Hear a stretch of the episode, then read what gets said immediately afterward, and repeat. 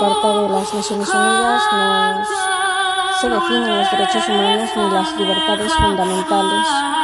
La Carta no contiene una enumeración exhaustiva de los derechos ni estableció un sistema razonable y eficaz para la realización de los mismos. Tampoco aporta procedimientos concretos ni órganos específicos para subsanar tal carencia.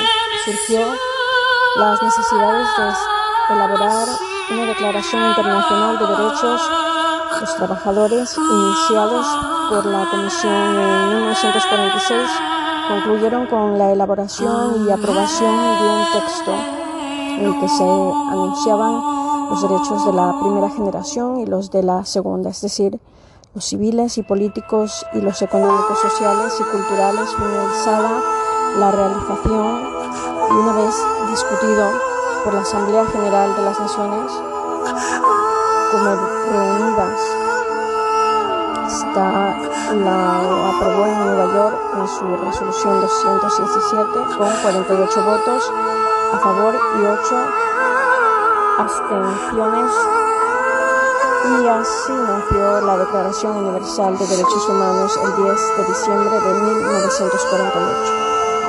Los derechos reconocidos. La declaración consta de un preámbulo y 30 artículos. En el preámbulo, en los artículos 1 y 2, se establecen los presupuestos y directrices que sirven de fundamento para la concepción de todos los derechos en ella reconocidos la dignidad humana, la libertad, la justicia, la igualdad y la paz. En el mundo constituye la base de los derechos y libertades de los que son titulares todos los miembros de la familia humana, sin discriminación alguna, por razón de raza, color, sexo, idioma, religión, opinión política o de cualquier otra índole, origen nacional o social, posición económica, nacional, nacimiento o cualquier otra condición. Pueden establecer dos grupos de derechos. El primero pertenece a los derechos y libertades de índole personal.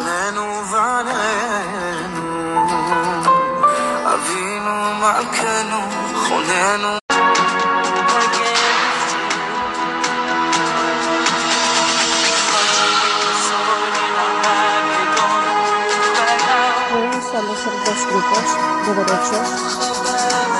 El primero pertenece a los derechos de las libertades de índole personal y los derechos del individuo. En su relación con el grupo son los derechos civiles y políticos. Se citan en los artículos 3 al 21. Vida, libertad y seguridad. No ser sometido a esclavitud, derecho a no ser sometido a torturas ni penas crueles o tratos inhumanos. Derecho de igualdad ante la ley y la protección frente a la detención. Derecho al proceso justo, respeto a la vida privada y familia, al domicilio y a la correspondencia. Libertad de circulación y residencia. Derecho de asilo. Derecho a la racionalidad. Derecho a la casarse, fundar una familia y la propiedad, al pensamiento, conciencia, religión, a participar en el gobierno del propio país. Pertenecen los derechos económicos, sociales y culturales de los que son titulares todas las personas en cuanto miembros de una sociedad son el derecho al trabajo, el derecho a la seguridad social y al derecho al fundar sindicatos, el derecho al descanso, el disfrutar el tiempo libre, el derecho a una vida con un nivel adecuado, el derecho de educación y el derecho a participar en la vida cultural de la comunidad. En los artículos 29 y 30 se establecen los deberes que toda persona tiene respecto a la comunidad. La Declaración Universal de los Derechos Humanos es el fruto de un moderado y frágil equilibrio entre conceptos de los derechos que defendían los estados occidentales y conceptos mantenidos por los estados del bloque socialista se presenta en un catálogo de derechos económicos, sociales y culturales Al denunciarse conjuntamente se pone de manifiesto la estrecha relación existente entre ambos grupos de derechos, pero la declaración no se estableció ningún mecanismo de control o garantía de los derechos. Los países del bloque socialista, para los que el principio de la soberanía era prioritario, no estaban dispuestos a admitir injerencias externas que pudieran intervenir o criticar la situación de los derechos humanos en el ámbito de su soberanía. Puede afirmarse que la Declaración Universal de los Derechos Humanos es una declaración catálogo o declaración manifiesto. Se adoptó por la Asamblea General de las Naciones Unidas como una resolución y no un convenio, pacto o tratado, por lo que poseía el carácter de simple declaración. Los miembros de la comisión eran conscientes de las dificultades señaladas y de las reticencias de los estados a que las Naciones Unidas intervinieran en asuntos internos. Ninguna disposición de esta carta dice el artículo 2.7 de la Carta de San Francisco autoriza a las Naciones Unidas a intervenir en los asuntos que son esencialmente de la jurisdicción interna de los estados y obligará a los miembros a someter dichos asuntos a procedimientos establecidos en la presente carta. Cualquier intento de intervenir habría chocado con este párrafo de la Carta de San Francisco. Pero no se pone en duda el inmenso valor moral de la declaración. Su aprobación fue un paso trascendental para el reconocimiento y garantía de los derechos fundamentales a nivel universal.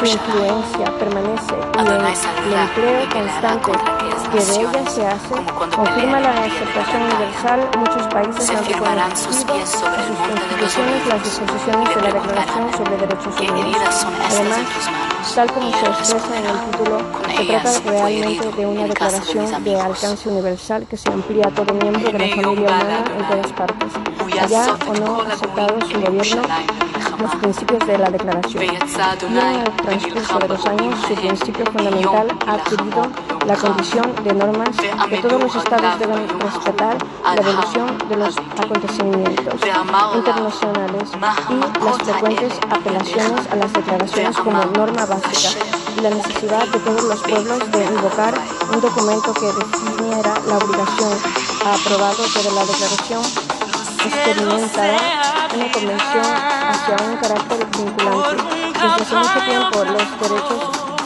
enunciados de la declaración han adquirido tal fuerza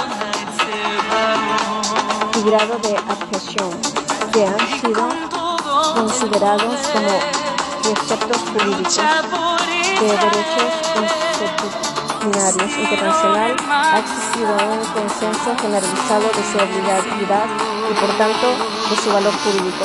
Este consenso de la comunidad internacional quedó patente en la proclamación de la Conferencia Internacional de Derechos Humanos en Teherán el 13 de mayo de 1968, que proclamó la Declaración Universal, anuncia una concepción común todos los pueblos de los derechos iguales e inalienables de todos los miembros en el párrafo 8 del preámbulo de la Declaración Programa de Acción de Viena aprueba en 1993 por la Conferencia Mundial de Derechos Humanos. Se reafirma 171 estados. Los estados tienen el deber de promover y proteger todos los derechos humanos, lo que hace presumir, presumir que existe ya una convención que tiene fuerza vinculante y puede ser exigible jurídicamente. Se dan tres posturas diferentes respecto a su alcance y valor jurídico. La primera propia de los orígenes niega el carácter jurídico de la declaración considerándolas simplemente un catálogo de derechos humanos que expone unos principios generales y con autoridad moral pero no jurídica. La postura segunda la, la ve como un conjunto de principios generales del derecho internacional reconocidos por las naciones civilizadas. Algunos que asumen el valor jurídico indirecto al elaborar pactos o convenios o al considerar el deber de los estados de reconocerlos en sus constituciones. La tercera postura está integrada por las teorías que definen defienden el carácter jurídico de la Declaración Universal. De él, de, este, de, es el planteamiento más frecuentemente en la actualidad son normas de Youth que establece obligaciones ega omnes. El Pacto Internacional de Derechos Civiles y Políticos. La ONU tomó la decisión de elaborar una fórmula de los derechos humanos con fuerza vinculante indiscutible por los que encomendó a la Comisión de Derechos la elaboración de dos importantes documentos que son, por su categoría de pactos, podrían obligar a todos los estados que El Pacto Internacional de Derechos Civiles y Políticos se aprueba por la Asamblea General en su resolución 2200 del 16 de diciembre de 1966 y entra en vigor el 23 de marzo de 1976. España lo ratifica el 3 de abril de 1977 y entra en vigor el 27 de julio de este mismo año. Se recogen y garantizan los derechos civiles